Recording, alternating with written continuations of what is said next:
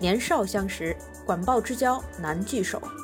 隔屏夜谈，情谊更随岁月稠。佛系聊天，各抒己见，话题随意，紧随热点。每周六晚，不妨放松心情，听我们三个碎碎念。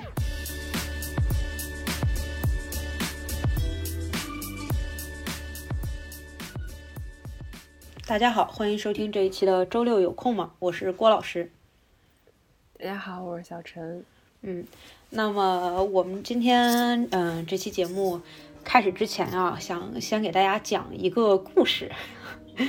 嗯，那天我们在聊这个节目的时候，嗯，王博士说讲故事的部分你来。行，今天我先给大家讲一个故事，就是在嗯柏拉图的《理想国》中啊，他写了这样一个故事。他说有一群囚徒被囚禁在一个洞穴里。那么他他们从从出生就生长在这里，从小到大都被锁链锁住，双手也不可以回头，只能看着自己的前方，然后这个洞穴上面的这个影子，在这群被困住的人的身后呢，有一条通道，这条通道是可以贯穿整个洞穴的，也是可以出去的。那么在这个通道的旁边有一堵墙，这个墙不是很高，嗯，就像木偶戏的屏风那么高，外面的人呢。呃，他们是一群演员，背着各种各样的工具和器械，哎，在这里走动。那火光就把这些人的影子映射到墙壁上，啊，那么被困的这些人就可以看到这些影子，他们就以为这些影子是世界上唯一真实的事物，因为他们从小到大也没有见过别的，只见过这些影子。那如果突然有一天啊，其中一个被困的人被释放了，他回过头来看到了身后的火，看到了通道上的人们，这些演员。一开始的时候，他会觉得很困惑，他不相信这些是真实存在的事情。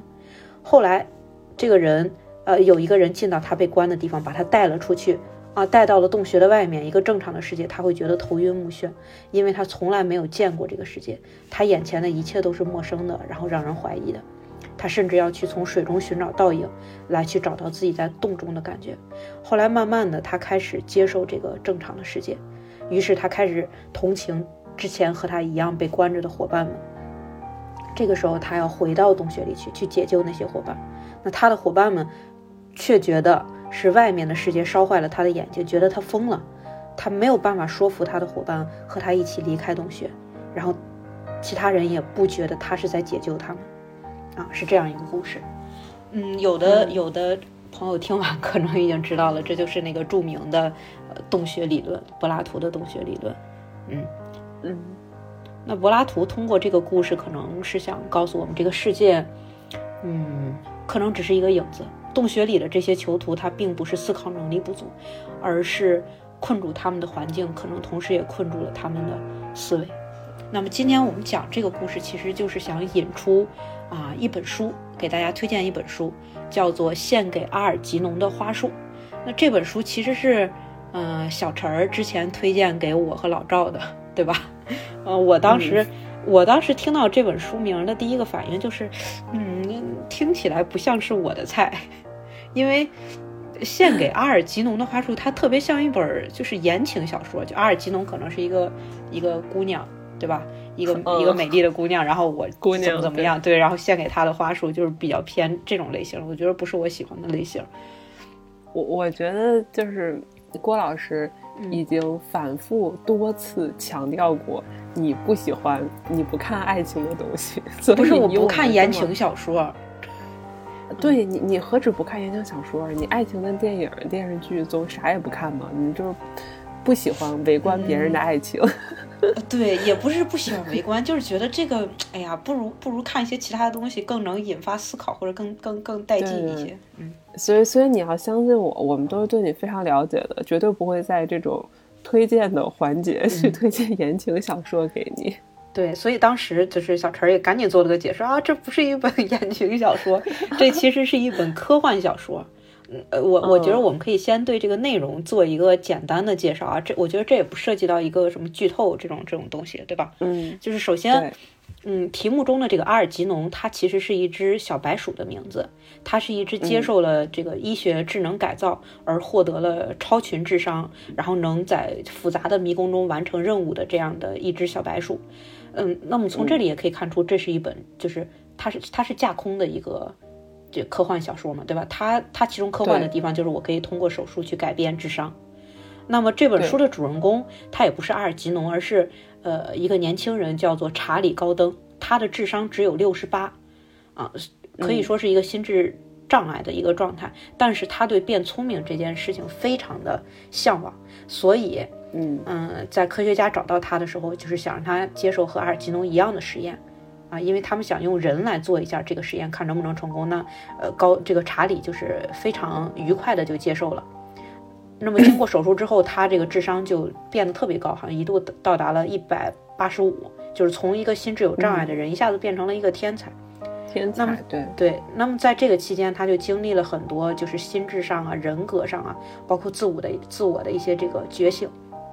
嗯，但是故事到这儿并没有结束，因为。这个实验它的设计并不是非常的完善，所以查理就是后面又不可避免的去丧失了他的这个智力，又变回了一个智力障碍的这种这样一个状态。那么整本书其实就是描述了这样的一个过程，这样的一个故事啊。这本书其实也这我我一直以为。嗯，它是近两年的一个小说，因为之前没有看过，没有听说过。嗯，在在在小陈推荐之前没有听说过，但是我发现它其实年代还还挺久远的，而且它曾经获过获得过这个雨果科幻小说奖，还有星云奖，啊，非常非常棒的一本小说。嗯，对，嗯，其实我知道这本小说也是因为之前我推推过那个平面国嘛。就这本书是在平面国，就在豆瓣读书，就是豆瓣的那个呃主页里面，其实是搜平面国，它是在它的那个推荐图书里面，就相关推荐里面的。然后当时我就知道了这一本书。然后其实我也是，虽然是我推荐给郭老师、郭老师还有老赵的，但是我其实也是我们同步开始看的，就是他一直在我的想看里面，但是我一直没有开始。在书架上。然后。对 对对，所以我也是趁着这一次，我我们把这本书读掉了。然后我我觉得我我也来先介绍一下这本书的作者吧。嗯，这本书的作者是丹尼尔·凯斯。然后他他的其实他的经历非常的丰富，就是他是在那个布鲁克林学院读了心理学之后，他有先后担任过杂志的编辑，然后时装摄影，还担任过高中的老师。然后再之后，然后他在这之间，准确说是他开始的小说的创作。嗯，然后他的那个，嗯，创作的小说主要还是以科幻小说为主，就是比较著名的就包含这一本《献给阿尔吉农的花束》，还有可能大家会更会熟悉一些的，比如《二十四个比利》，嗯嗯，比利战争等，这些都是比较广为人知的。其实就像《二十四比例》一样，它描写的是人格分裂，就是一个。人格分裂的这样的一个故事，其实整个其实作者那个丹尼尔·凯斯，他也是比较擅长于这种描写这种多重人格，然后是作者大家就是大家都比较公嗯比较认可的，他是一个人类心理问题，就是去描写人类心理问题的这样的一个作家。我觉得这也是和他自己的背景有关系嘛，因为他毕竟是本来主修的就是心理学。所以他可能也更关注就是这样的一些问题，然后这本献给阿尔吉诺的花束，其实最一开始它是一个中篇小说，这而且这个是丹尼尔凯斯的，就是算是第一个作品吧，应该是。他首首次发表的一个中中篇小说，然后，但他这个小嗯，这个中篇小说当时就获得了雨果奖。然后我们现在其实我我和郭老师，我们看到现在是一个长篇的，是他后面又把这一篇中篇小说，嗯，又算是扩写成了一个长篇的嗯作品，然后又获得了星云奖。然后包括说这这，我觉得这个故事真的是。嗯，获奖无数，因为除了他中他中篇、长篇的小说都都获了奖之后，其实，嗯，这个作品在一九六八年还被改编成了著名的电影《查理》，而饰演查理这嗯这个角色的演员也是获得了奥斯卡、奥斯卡还有奥斯卡金像奖的最佳男主角。嗯，所以他我觉得这这个这个真的是充满承就是承载了很多荣誉的一一部作品，然后。嗯，包括它其实还有很很比较有名的那个二十四个比例，这二十四个比例严格意义上它不完全是一本，就是和我们想象的不一样，它不是一本就是那种虚构的小说，它其实是一本纪实，可以认为是一个纪实的文学，就因为它是真的去嗯采访了，就是去去那个心理健康中康复中心去采访了比利。然后再按比例的叙述，然后和他一起完成了这一本书，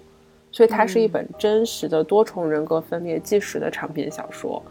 然后也是也可以被。是认为是一个心理学研究的一个真人记事。我记得我我们开始前前面在就是我们节目之前期我们在讨论的时候，郭老师也说过，就是很多心理学的学生会把这本书当做一个怎么说很重要的素材去去阅读。嗯嗯，就是心理心理很多心理学系的老师就会把这本书推荐给这个学生，就是类似于作文英语作为一种参照吧，或者入门的这种读物。嗯嗯，对。对，这个就是这我们这本做这本献给阿尔吉诺画书的作者丹尼尔凯斯的一些情况。我们也知道，可能就是他的心理学背景也就决定了。我觉得在这本小说中，其实他也注重了很多主人公心理的这样的一些描写和刻画。嗯，他真的是非常擅长这一部分。而且我之前其实也读过一些科幻小说，并不多，但是。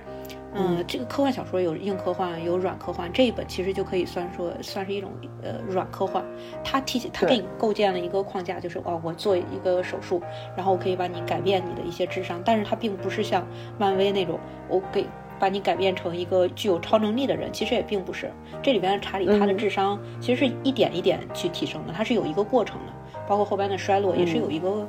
过程的。嗯，我觉得这就是有意思的地方，就这过程，就是抛去科幻这个框架之外，它其实更像是一本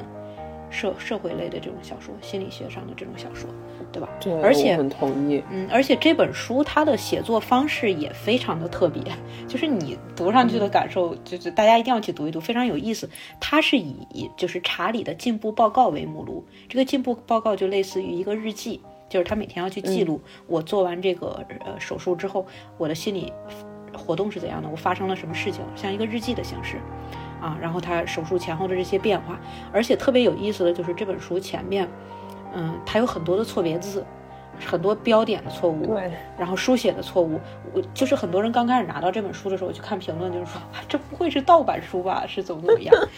其实不是的，我觉得这就是他一个特别巧妙的地方。因为前期查理是一个就是智商非常低下的、有障碍的这样的一个人，他的书写啊，他的断句都是非常的那个低等化的一个状态啊，所以他是错误百出的。那么随着他智力提升，我们发现，哎，他错字越来越少，然后标点也越来越准确。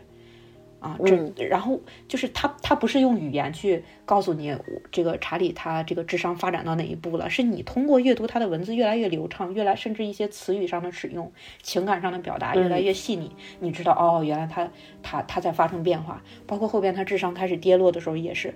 我我印象中我读到就是后半部分的时候，有一天就是看着看着突然，就是他那个日记中又出现了一个错别字，因为因为中间已经对对对，你你就很震撼。就是你心里就揪了一下，你就知道啊，他他他已经这个东西已经是不可避免的到来了。嗯，对对，这是给我印象特别深刻的一个地方。那我们我觉得我们可以深入来聊一聊，就是你在读完这本书之后，嗯，有一个什么样的感受呢？就是它有引发你什么什么样的思考呢？其实我在读的过程中，脑海里就一直浮现一句话。我其实我在读的时候，我也把这句话发给了郭老师。我说，我觉得就是像那这个奥地利心理学家那个阿德勒说过的那句话：说幸运的人一生都被童年治愈，不幸的人一生都在治愈童年。嗯，我觉得这句话是我读这本书的过程中，就是一个感受，就是因为。嗯，嗯其实前期我能感觉，就是前期其实我没有什么太深的，因为都是就是在他做手术之前，他自己的很多就只是叙述他的一些情况，包括他很渴望去变聪明。我觉得可能开始对我内心有震撼，就是他做完了手术之后，他开始感受到他的那个。嗯，就是很多的冲突，以及他开始去回忆他的很很很久远之前的事情，包括跟父母的，包括跟周围人的关系，他开始受到很多冲击的时候，我觉得从这个其实从这个阶段开始，其实查理他之前的过往才被不断的去就是丰富出来，通过这些回忆，嗯，然后我我才发我们才知道就是为什么查理其实他很想去变聪明，这是因为其实是他母亲的期待。嗯嗯，然后甚至他自己觉得他被送走，就是他被嗯，他有一个妹妹嘛，然后他后来其实是被送去了一个嗯，沃伦之家就是类似于对对对，沃伦特殊学校或者疗养院的地方。院对，我觉得对疗养院可能更合适。就是他，但他就是离开了他的家庭嘛，包括中间其实包括还有很，他还回忆了很多父母对他的一些责备啊什么这种，或者是打骂。然后他，就我觉得那就是他可能想去变聪明的一个比较根本的一个原因。就在我看来，当时就是他可能想变聪明，就是因为他不想被送走，他很渴望就是得到父母的那种认可和爱。但是我又觉得就是很讽刺的一个点，就是当他真的做完手术，他如愿以偿的变了聪明的时候，他才就是他的这些痛苦，其实是反而是他变聪明之后他才意识到的。就是他之前的时候傻傻的的时候，他觉得周他很快乐，他觉得周围的人他有很多的朋友，可是。当他终于觉得好像他终于可以真正得到朋友认可的时候，他才开始回忆出来：哦，原来我之前以为的朋友们其实都在嘲笑我，然后我的父母原来其实之前都在责备我。他反而是他更痛苦的开始。我觉得这就是我当时感觉到非常的讽刺和让我就觉得很可嗯怎么说同情他的一点吧。嗯，就当时的。那个感受就是，还有就是，我可能就会觉得，我不知道是不是因为他太去在乎别人对他的评价和爱了，所以在我看来，其实很在书中很漫长的一段时间，查理他自己也无法接受那个不聪明的自己。嗯，他很逃避自己和解。对他很逃避，包括就是，嗯。就是在后面他们去参加那个学术会议的时候，他发现自己做手术之前的时候参加测试的那个录像，就是被保留下来，然后被在那个学术会议上公开去播放的时候，他的那个痛苦和挣扎，你会发现，其实这种不认可，我觉得可能我不是很确定别人是怎么看他，但是我觉得他自己内心他已经把这这件事情内化成了一个自己对自己的不认可了。嗯嗯。嗯，对，而且，嗯，就是查理，查理他，他，我觉得他一开始的时候想要变聪明，就是他觉着我变聪明之后会得到更多的爱，我会和别人变得一样。但是等到他，他，他就是为了被爱才变，才想要变聪明。但是最后变聪明之后，不仅没有得到，反而让他发现更多的人其实是，呃，不爱他的。我觉得这种，我觉得这种失望，对，我觉得这是让我觉得特别的可怜和讽刺的一个地方，就是当我读在这读到这里，嗯嗯，对。那么你前面其实你也提到了，就是查理，嗯，就是变聪明之后，他很多回忆其实都是跟他的家庭有关系的。然后我印象特别深刻的就是他每次回忆的时候，其实主角最多的就是他的妈妈，他妈妈特别急迫的想让查理去变聪明。我觉得这是查理潜意识里边的一个根源，但是呢，他他查理并不是说那种我有一点不聪明，然后随着你去教，随着我长大就会变。他不是，他就是智力上有障碍，所以他妈妈就一次一次的遭受这种打击，但是他又不接受。然后在查理的回忆中，几乎每一次他回忆中的那个场景，妈妈和他的交流都是以这个歇斯底里结束，就是他妈妈最后就是崩溃掉，然后大喊大叫，就是。我觉得他妈妈其实心理上已经有一种扭曲了，以至于他已经忘了怎么样的爱才是真正的爱。他一直在付出，但是这种付出反而给查理带来了更大的创伤。然后我记着文中有一段让我印象特别深刻，就是查理在变聪明之后，他说：“他说，他说，我想变聪明的不寻常动机最初曾让大家惊讶不已，现在我知道这是从何而来。这是夜以继日萦绕着罗斯高登的念头。罗斯高登就是他妈妈。”啊，查理是个笨蛋，是他挥之不去的恐惧、罪恶与羞辱。他梦想着要设法解决。究竟这是马特的错还是他的错？马特是他的爸爸。嗯，这是不断呃苦恼他的急迫问题。直到诺尔玛的出生，诺尔玛是他的妹妹。直到诺尔玛的出生证明他也能生出正常的孩子。我只是个艺术后，他才不想改变我。但我从来不曾停止渴盼变成他期待的聪明孩子。好让他能够爱我。哎，我当时读到这儿的时候，我我我刚才能理解你那种，就是那种痛苦，就是，嗯嗯，他他想要从身边最亲近的人身上去得到那种爱，但是恰恰是从他们那里受到了最大的伤害。对，嗯，其实就是，嗯。想说什么呢？就是当你当一个妈妈在不断的去否定自己的孩子的时候，当然不只是妈妈，当父母去不断的否定自己的孩子的时候，这个孩子他不一定会停止爱你，但是他会停止爱自己。其实查理到最后去寻找聪明，他并不是说我想要怎么怎么样，他特别想得到他爸爸妈妈的一个认可。包括后边情节的描述，就是他在变聪明，呃，是是在认识到自己智力要衰退之后，啊，他说我要回去，他是想去见一下他的爸爸妈妈。其实见的时候，他的那个心情也是特别希望，这个时候他们给自己一个认可，就我的儿子其实是可以变聪明的，是可以很厉害的。但是他也没有得到一个一个而且，嗯，对，而且他当时你觉得他并不是直接回去的，他一直在纠结。对，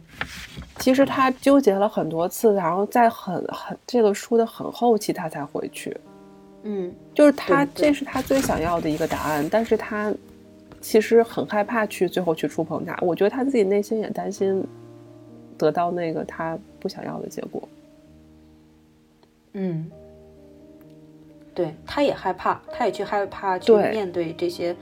呃失望，但是对，但是渴望又压制住了失望，然后那种想证明自己的那种渴望，嗯。这样，而且特特别悲凉的就是回去之后，他妈妈已经就是已经其实已经不太认识他了，已经不记得他了。对，呃，记得他，但是已经不认识现在的他了。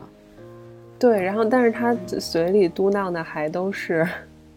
我的我的查理可以就是怎么怎么样，可以变聪明，还他还是有这样的一个执念。嗯，所以你你说他妈妈到底是爱他呢，还是不爱他呢？他爱的是那个聪明的查理。还是那个原本的查理呢？我觉得他妈妈，嗯，我我我个人觉得他妈妈还是爱他的，嗯，只是他可能，嗯，这种爱妈妈也，嗯嗯，对他可能他妈妈自己也不够强大到他能够，嗯，去。去接受这样一个对对对，接受这样一个孩子，包括说他妈妈可能也不会强，不能强大到说去嗯肯定他自己，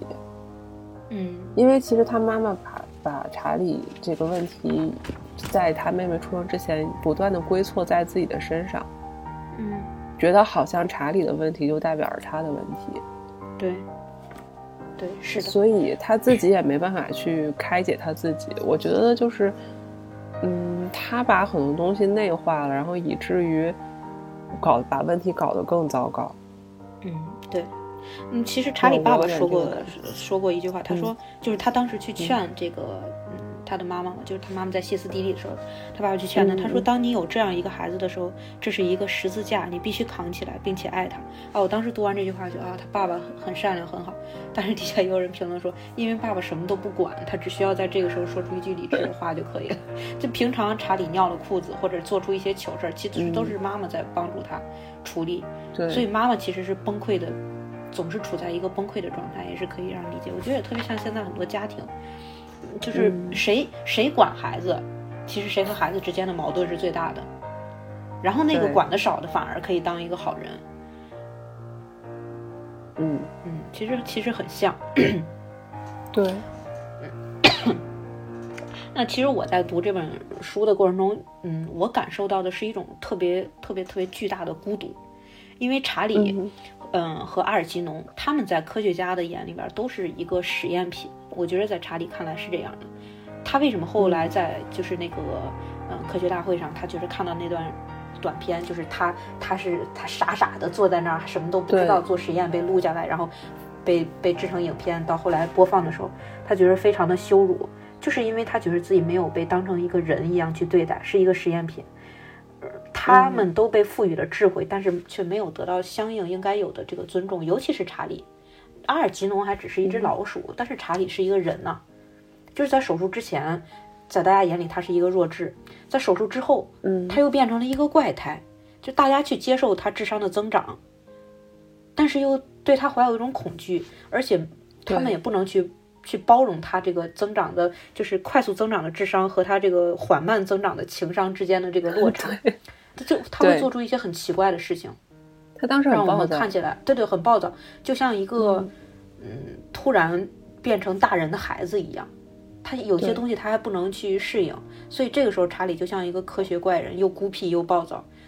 那他从始至终他都是一个游离的一个状态，和这个社会和大众都是都是脱离的一个状态，这让他非常的痛苦。然后看这块儿我就想到了一个电影叫《精灵鼠小弟》，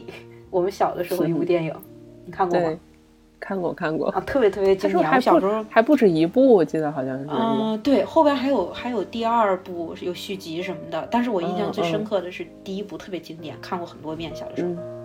就是这个这个这个这个一只小老鼠，叫这个斯图尔特，他是作为被领养的一员到了这个家庭当中。然后他父母，因为这个家庭是一个非常包容的那个父母，嗯，父母是特别接纳他的。但是呢。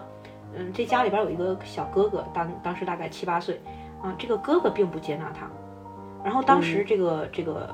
带他回来的这个父母就给他举办了一个特别隆重的欢迎仪式。然后在这个仪式上，呃，说是要欢迎他，其实也是哥哥的生日宴，因为父母答应哥哥说，我哥哥说我特别想要一个弟弟，你们帮我生一个弟弟。然后他父母当时就说，我们帮你领养一个弟弟，他说也可以。然后还说我想要一个什么样的弟弟，我会怎么样陪着他玩。然后父母就从这个福利院把这个 这个斯图尔特是一只小老鼠就给领养了。其实这个哥哥当时特别的失望。然后在这个生日宴上，也是斯图尔特的欢欢迎宴上，家里的很多亲戚长辈都来了，然后他们带来了很多礼物。这些礼物是送给这个斯图尔特的，送给这只小老鼠。但是送的都是什么呢？脚踏车、保龄球、棒球哈，对，好像我记得有这等等等，对，很多礼物看上去。嗯，很丰盛，但是其实没有一样是适合斯图尔特的，就就是说明他们根本其实就不是给他准备的这些东西。对，嗯，然后家里边的那只猫也不接受他，因为其他的野猫都嘲笑他有一只老鼠做主人，就中间就发生了很多曲折的故事。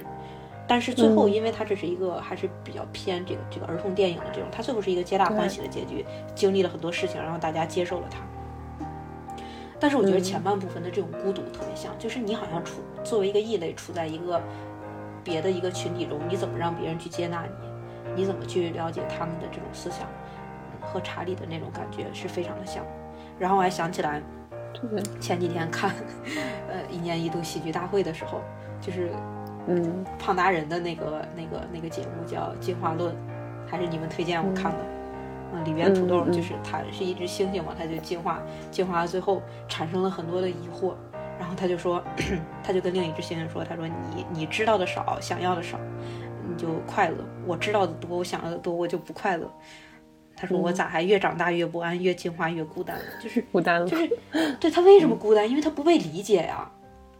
对 我我智商这么高了，但是我觉着跟你们没有办法，就是你们不去听听我去说什么。这种不被理解，然后之前是你们觉得我是一个傻子，你们不愿意听我说什么。现在我变得聪明了，你们仍然没有耐心去听我说什么。嗯嗯，我觉得我觉得其实，嗯嗯，对，我觉得其实当时我看的时候，就是到后面，其实感觉查理每每次看向阿尔吉农，就好像看向他自己。对，对，就是因为可能。就是那条路就是漆黑，然后单向，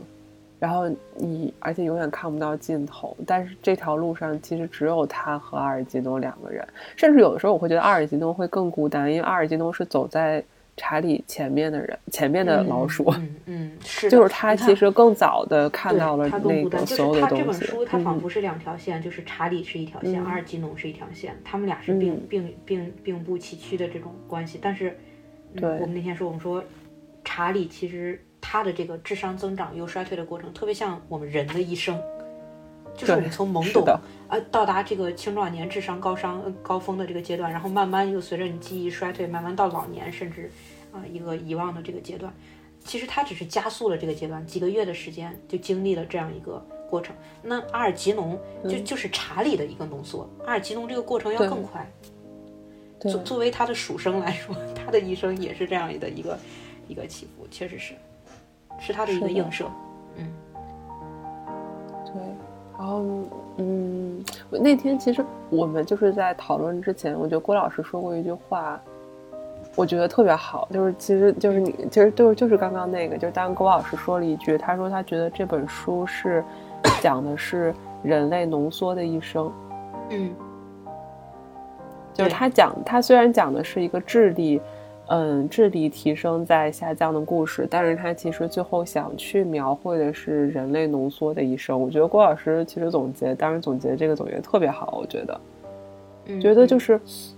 我们为什么？其实我觉得我们昨天就是在去做准备的时候，我们两个聊了很多，就是我们会觉得，就是这本书它有一点，就是觉得每个人都能从。查理和阿尔或者阿尔吉农身上看到，或者是他周围的这些人、这些角色身上都能看到自己的影子。但是其实我们没有经历过这个智力增长什么这种手术，但是我们其实是在不断的成长，或者说我们不断的经，我们也是在这经历人生的不同阶段，所以我们会跟查理有共鸣。是的，嗯嗯，我当时在读的时候。嗯，读前半部分就是还好，因为变聪明总是一件让人高兴的事儿。其实那一段节奏还是比较欢快的。然后从他意识到他的智商可能会衰退，并且已经有迹象开始，我就我脑海中总是浮现出就是人衰老的这个过程。尤其是我总是想到我姥姥，嗯，那的那个状态，就是有一些东西是你不可抵抗的，你身体机能还只是一部分，你你记忆的衰退，还有你这些能力上的一些一些丧失。是是是是你无法去抗拒的，你只能去接受的这么一个过程。但是对于我们人，就是你的一生来说，这个过程是缓慢、缓慢、缓慢。你可能会有一个过程，一点一点接受，一点一点接受，坦然的去面对衰老。但是对于查理来说，就相当于给他加速，加速了。这这个去面对这个过程，其实是非常难的。嗯，非常需要勇气。对，然后。嗯，其实我我有我有一个比较想聊的问题，就是我们发现，其实我觉得我在这里面读到了那种尖锐的智力和平和的智慧。嗯，就这本书让我知道了，其实智力和智慧是两个不一样的东西。就是当查理就是刚刚就是做完，就是他其实他的这个心路历程，就是手术前的那种纯真。手术后那个智力增长期的那种迷茫和敏感，然后以及后期他开始包容和和解，但是他的人生或者是他其实也已经走向了最后的阶段。但是我觉得这就是像我们刚刚说，像人生一样，其实就是童年、青年、老年的阶段。但是中间查理的那种对抗、那种尖锐的那个事情，其实是就让我在看到，就是他已经当时获得了他梦寐以求的那个智智商，对吧？智力，但是他没有办法去驾驭它，嗯，就是这个东西增长快到，就是就有那句话，就是我们总说，就道理我都懂，但是我做不到，嗯嗯。的那个感觉，就是我们好像有可以拥有很多的知识，但是当我们没有足够的经验的时候，我们是没有办法去和这个智力去共存的，就是我们没有办法去掌控它。就是到后期，而且就是，所以那时候他会觉得全世界的人都对他很差，都不爱他，都是在嘲笑他，他自己也受到了很大很大的伤害。然后，但是但到他的后期，然后包括都是他开始就是有一些人生的经历的时候，他开始理解别人的时候，就是就是我觉得就是他在把他的智力去内化的时候，他就开始拥才真正开始拥有智慧。就在我看来。就是丹发现，其实就刚刚我们也说过，他的妈妈虽然是那样的歇斯底里，但是我觉得她本质上她并不是完全不恨查，理不爱查理的。其实她是有爱在的，只不过只是那个表现的方式，可能没有那么的能让人接受或者怎么样。包括她的妹妹，其实在见到她的时候也是给了她拥抱，就以她也是有有爱去在的。甚至包括到了她最最后的时候，她又回到了那个面包店，就是。嗯，他的那个面包店店主那个多纳，就多纳先生，我觉得其实其实他的店主一直都对他很好，对，然后也还是接纳他来去帮忙，包括他的朋，他之前在那那儿那些朋友，其实依然愿意去接受那个回来的那个智力不够不够高的，可能不已经不够那么高的他，嗯，就是我就会觉得他就是真的是经历了这样的一个从纯真的快乐，然后到那种增长期的那种呃痛苦吧，就智力的，然后虽然他很聪明，但是很痛苦，到最后包容他才能够再去获得快乐跟和解。我觉得就这个过程其实也是，嗯，就是跟大家的人生很像，或者是怎么样吧。就是我也就是在觉得看到后面的时候，我就觉得可能人生也很复杂。就觉得，就就是也像那句话说，可能生活不像你想象那么好，但也不会像你想象那么糟。嗯，就是我就觉得这本书读到后面，就是给我一种，就是很很复杂的感觉。其实就是读着读着，你就你就你就明白啊，原来原来很多时候我们是要去和自己和解。我们要去和自己和解，而不是去向外要求什么。嗯嗯，其实可能一切都没变，对，所有的一切都没有变，对对。就像就像面包店的朋友们，他们一开始，嗯嗯，查理呃在懵懂的时候，他觉得他们是朋友，但其实他们可能也对他。做了很多恶作剧等等等等这些，对吧？对。但是他们其实没有做出来一些实质性伤害他的事情。在查理遇到问遇到困难的时候，他们也是去帮助他或者是什么的。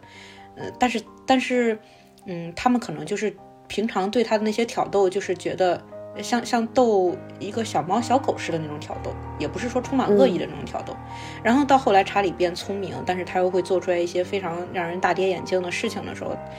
其实其实这些朋友们是。怎么说呢？一种复杂的情绪，就是有一些惧怕他，就是这个人突然变聪明了，他他会不会，嗯，就是能记住一些我们之前欺负他的事情，或者怎么样，可能会有这样的一些心理，对吧？或者是他他他不是变聪明了吗？他怎么还能说出这样的话来？怎么这么这么情商这么低？就是他没有没有平衡好这个东西。然后到后期，查理又变回一个。呃，这个这个弱智的状态的时候，他们又去接纳，他们仍然去接纳他，甚至在他受到呃别人欺负的时候，就是欺负的时候，拔对对对，拔刀相助的这种，让我们看了非常的感动。然后查理就说：“你看，我朋友，我还是有朋友的，我朋友还是会帮助我的。”嗯，我觉得这里边其实也是也是一种非常非常怎么说呀，就是很很很很真实的一些东西。就像你说的，他们没有变，人性就是如此，就是我们去怜悯弱者。是是人的一种天性，就是正常人、善良人的一种天性。他们始终在查理在非常弱小的时候去怜悯他，这一点是没有变的。对，嗯，而且我当时读的时候还有一种什么感受呢？就是我们去对弱者，嗯，去施予他一些什么的时候，施予他一些善心、一些帮助的时候，其实我们也是为了从中得到一些满足。就是这些朋友去帮助他的时候，在他弱小时候去帮助，其实他们是得到满足的，说啊我，他们做完这件事儿觉得啊我是正义的一方，我是善良的一方。而查理变聪明之后，其实他们从他身上，啊得不到这些东西了，因为查理不理不了解，就是他不能够去理解那些社会上的一些一些小手段，在他看来是不能接受的。然后这个时候，他们之间才发生了冲突，但是又不是什么一些实质上、实质性的一些恶劣的冲突。我觉得这这都是一些非常非常现实的一些描写。嗯嗯，对，然后嗯，我觉得反正就是，嗯，我我我觉得可能还就是，嗯，现现在想想，就是很多时候，我自己想想，我自己自己可能很之前觉得，嗯。就是大家之间的关系，有的时候可能不融洽的时候，其实现在想想也都是很小的事情，但是可能在当时当刻的自己就陷入到了某些情绪里面，然后你没有办法走出来，或者是阴错阳差，两个人就走到了比较对立的的那种状态。但其实大家就是我觉得就是没有没有很坏的人，可能只是当时的一些嗯误会或者怎么怎么样。其实我们回过头来想也是一样的，因为大家都是站在自己的角度去思考这些问题。查理他，你看这个，这这是以查理的日记的方式去写的，就是他的视角，他其实始终是站在自己的这个角度去描写他的对感受，但是因为嗯嗯，之前他他的智商是不足的，但是我们读者作为一个正常人，我们通过他描述的这个事情，其实我们可以想象到对方是一个什么样的，就是他的朋友、他的嗯家人是一个什么样的心态。但是，嗯嗯，但是我觉得对于当事人来说，就是你很难站在对方的角度去想一些事情，这是这是一些根源的。我觉得这也是，嗯，我们平常要去避免，但又很难避免的一件事情。对，我觉得可能就是我们也还没有能够拥有那种平和的智慧的那种年纪吧，可能 就是还没能够拥有。但是我可能在只有那种那种样的状态，就是你能平和的去接纳别人，平和的去接纳自己的时候，才能去获得可能像最后查理能获得的那种相对更平静和和平静的感觉吧。嗯，我觉得可能嗯对于我们也都是这样。对，就包括其实昨天我提到了一个点，但是今天，嗯，本来我们说不不讨论这个问题的，但是现在我觉得还是要说，就是我们是否有资格去批评智商顶峰时候那个尖锐暴躁的查理？我们又是否需要去怜悯智商回到原点的那个查理？嗯，我先说吗？嗯，你觉着呢？我觉得我不会，因为嗯我觉得我从查理身上看到了看到了自己的影子，嗯嗯就是我看到那个自己之前那种很局限的我自己，就是我也看到了就是那种手足无措的自己，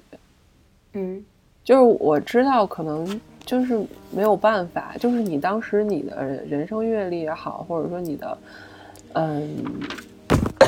就是，尤其是就是你的人生阅历，或者说你你当时的精情感的状态，没有办法让你自己就是处在一个比较平和的去思考很多问题。就是你会真的就会像查理一样，我自己也会经历过有有有过一段时期是有过一一个阶段是那样的一个状态，但是我知道是有一些客观的原因在的。嗯所以我很能理解查理。我觉得当时的当时的我就跟手术后的他是一样的。我觉得太多我们没有去没有面对过的事情了，然后我们没有办法去内化和处理，所以你就很抗拒，你知道吗？你整个人就是真的是一个对抗或者满身是刺的那样的一个状态。然后，但是过了几一两几年之后，然后我自己才知道，其实当时没有人人有问题，是我自己出了问题。嗯，有的时候就是这个嗯同理心嘛。我们总说我们要具有同理心，但是其实具有同理心是一件很难的事情。嗯，对。然后我觉得，所以我，嗯，对，所以我不会去指责那个刚获得智力的那个查理。然后，嗯，你说我会不会去同情那个没有获得那个智智商的、那个，就是智商回到原点的那个，哦，你智是说商又变后期回是吗？对对对对对，你觉得他值得可怜吗？嗯，我觉得起码他的人生获得了他想要的，嗯，就是曾经他非常想变聪明。曾，嗯，然后嗯。对，然后而且曾经他对于父母是不是爱他、周围的人这件事情有那么那么大的困惑，我觉得走这一遭，他获得了答案，对，这就是值得的。虽然这条路可能这个结局，我觉得看完我我依然觉得很唏嘘，但是我觉得查理得到了他想要的。嗯。嗯，对，我是赞同你的观点的。我也觉得，就是我们没有，我觉得我们是没有资格去去批评那个 不好的查理，可以说是不好，就是那个那个比较暴躁的那个查理的。嗯就是你你你，嗯，那句话是怎么说的？就是，嗯，叫你永远也不可能真正的未经他人苦，呃，未经他人苦。他是苦什么嗯莫劝他人善。莫劝他人我善，还有觉就叫你永远嗯也不可能真正了解一个人，除非你穿上他的鞋去走一走，就是你站到他的角度思考问题。就等你真正嗯走过他走过的路的时候，你可能连路过都会觉得难过。嗯，是的就是就是这样。那包括回到后来又嗯跌回智商原点的这个查理，我觉得我我我对他更多的其实是佩服。嗯嗯，因为我觉得面对失去，其实比嗯、从未得到需要更大的勇气。嗯就像前边这个，洞穴实验里说的，我我我我一个人，如果我我一直生活在洞穴里，生活在黑暗里，我去走出洞穴看到了光明，那我是否还有勇气回到这个黑暗的洞穴？嗯，为什么这个故事这么多年来引引发这么多的思考，这么这么的经典？其实它有很多不同的角度去解释它，只是从这个角度来说，我们是否有有勇气去走回那个黑暗？我觉着不一定每一个人都有。对，嗯，就像就像就像《未来简史》中所说的那样，他说每一项弥补人类不足的技术在发明出来之后，都会成为让正常人类更好的工具。比如整容，他就是在一战的时候嘛，为了恢复容貌受损的士兵的这个样貌，他发明了这个技术，但后来现在已经被推广了。那既然整容是这样，智商提升其实也是这样。一开始科学家们就是说，我要为这些呃什么什么特殊的人群，让他们获得正常的生活嘛。那我们在这本书中其实看到的就是人类的智商可以通过技术得到提升，这是一个非常好的一个愿望。但是正是因为你这个愿望特别好，所以在我们看到阿尔奇农和查理他这个智商下降，生活质量已经跌到那个程度的时候，你的失望就越大。但是这个时候，我觉得 给我特别震撼的就是查理去接受他要要要失去他的智商时候的那个那个心态。其实是非常非常让人难过、特别揪心的一个过程，嗯，也是非常让人崩溃的过程。但是最终他的那个选择其实是特别勇敢的，就是他他经历了崩溃，他也经历了摆烂，但是最后他还选择要去面对这件事儿。那他他的方式就是他继续写这个进步报告。其实他完全可以，我不管了，我我的人生都要这样，我都要变回一个傻子，我还管你这些干什么？对不对？我就。我就随便过就好了，但是没有他继续去写，甚至到后来他还要去配合这些科学家进行一些实验。这些实验在他最开始的时候他也做过，然后他发现自己一点一点遗忘掉这些东西了，啊，甚至又变要又要变回一只像开始懵懂的小白鼠那个状态了。到最后他甚至选择住在实验室，就是想把自己身上这些变化马上可以提供给实验室，把这些数据告诉他。对，然后他想帮助的写完那个报告。对对对，他想帮助到那些和自己一样想要变聪明的人。然后我读到读到这儿的时候，我觉得这个整个故事就得到了一个一个升华升华。嗯，就像罗曼罗兰说的，他说世界上只有一种英雄主义，就是看清生活的本质，依然热爱生活。我觉得这句话放到查理身上再合适不过了。嗯，包括最后其实。书里有一段，就是查理回到那个面面包店的时候，他请求多纳先生让他还要做以前那份工作。嗯，多纳先生听到之后，表现出很不相信的样子。等到查理跟他讲完了整个事情的经过，多纳先生非常的伤心，拍着查理的肩膀说：“查理，你很有勇气。”嗯，对，嗯，我觉得到这个阶段的时候，其实大家对查理都是一种。很钦佩的态度，对，嗯，不管是就是他的那个那个叫什么季尼安小姐，就是他的那个老师，其实一直陪伴他，包括对，呃，对对，在你的那个译本中叫爱丽丝，其实这中间还有他的一段感情的生活，我们今天没有聊到，嗯，然后还有这个这个这一些科学家，他们在默默的去帮助查理，然后不不再出面去帮助他，其实也是对查理的一种。我觉得有一种尊重吧，尊重他的行为，也去尊重他的这个，呃，他的这个选择尊严吧。对对，尊重他的选择。对对对，嗯嗯，其实我我觉得这个里面有有一段话是我当然摘抄下来的，嗯，就是我觉得就是还是挺想读给大家听的，就是一段原文，他说。嗯，智慧确实是人类的最大天赋，但是人们往往在追求智慧时忘了爱的需求。这是我自己最近发现的。我现在就告诉你们一个假设：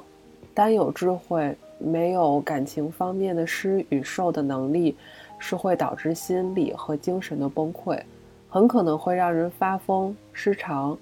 而且，一个人如果过于自我，完全忽略人际关系。只会走上暴力和痛苦之途，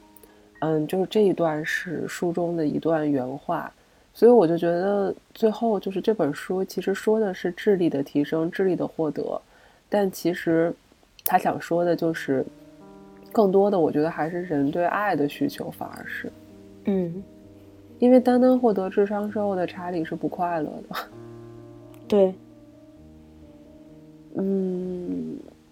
所以其实他是披着一个，我觉得他是。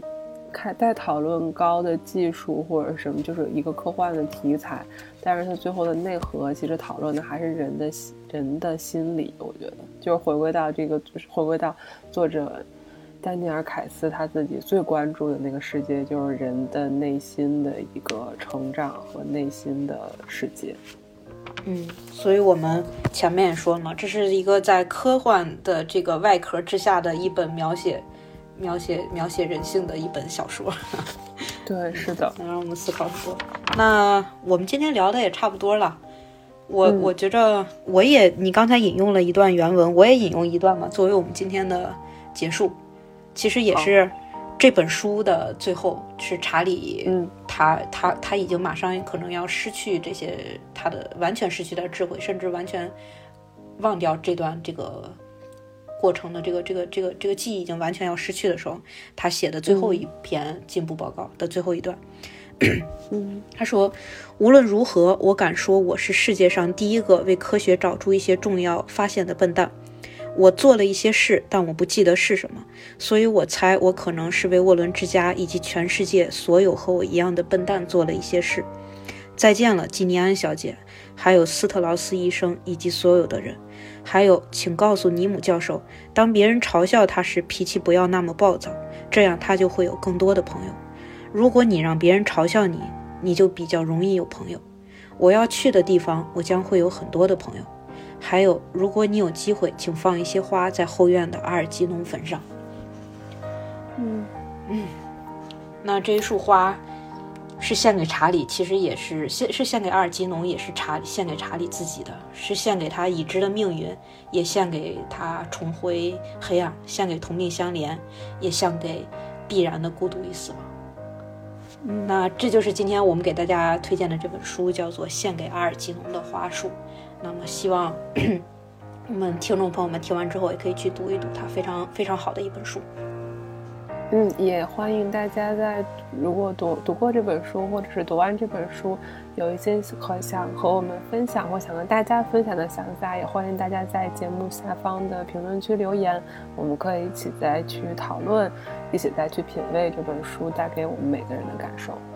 嗯，好，那我们这期节目就到这里吧，感谢大家的收听，我们下期再见，下期见，晚安，拜拜。